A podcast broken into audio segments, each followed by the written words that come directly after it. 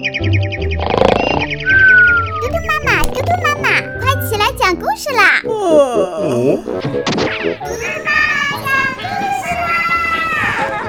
嘟嘟妈妈现在开始讲故事。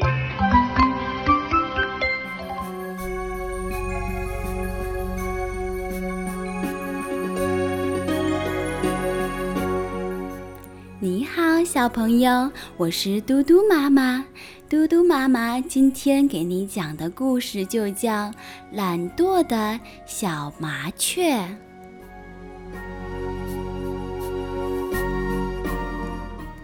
有一只小麻雀，它很懒惰，每天都会躺在巢穴中，张大嘴巴，等着爸爸妈妈给它找吃的。那时还小，爸爸妈妈怕它太柔弱，就带它去找。可是它渐渐地长大了，还是和原来一样。那爸爸妈妈劝不过，只好任由它去了。直到有一天，爸爸妈妈也因为年老体衰去世了，家里就剩小麻雀一个了。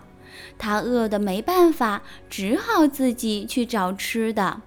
它每天飞出去胡乱找点吃的，填饱肚子就回去睡觉了，什么也不干。邻居喜鹊就劝它了。趁现在天气暖和，多找点吃的储备起来，以防过冬。可是小麻雀不听，它对喜鹊大哥说：“切，现在天气这么热，在家歇凉多舒服呀！”喜鹊大哥看他不听，只好自己忙去了。很快秋天到了，喜鹊大哥又来喊小麻雀和他一起去准备吃的。这回小麻雀又说：“哎，不急不急，冬天还没到呢，我还想多睡会儿。”没办法呀，喜鹊大哥只好随他去。北风呼呼地吹，很快冬天也到了。小麻雀缩着身子在光秃秃的大地上艰难地找吃的，它心里还在嘲笑喜鹊大哥。喜鹊大哥真笨，现在还不是可以找到吃的？像我多聪明啊！想玩就玩，想睡就睡，不是也没有饿着吗？风停了，天地间寂静了下来，要下雪了。小麻雀望着天空中飘下的大片雪花，不禁缩紧了身子。雪已经下了一天一夜了，小麻雀又冷又饿的。可是到处都是白茫茫一片，又下这么大的雪，去哪里找吃的呀？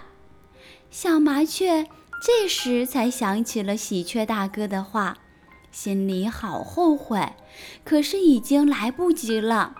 因为时间是不会为它倒流的。大雪终于在下了三天三夜后停了下来。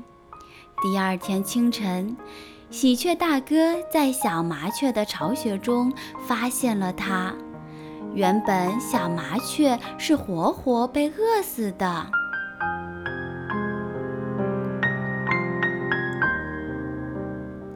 今天的故事就讲到这里啦。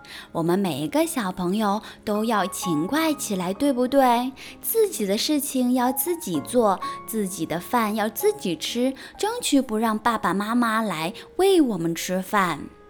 总有一天，爸爸妈妈会老去，而我们也会长大，很多事情都需要我们自己独立完成的。所以，小朋友，我们一定要不能像小麻雀那样懒惰哦。好的，明天嘟嘟妈妈再给你讲故事，拜。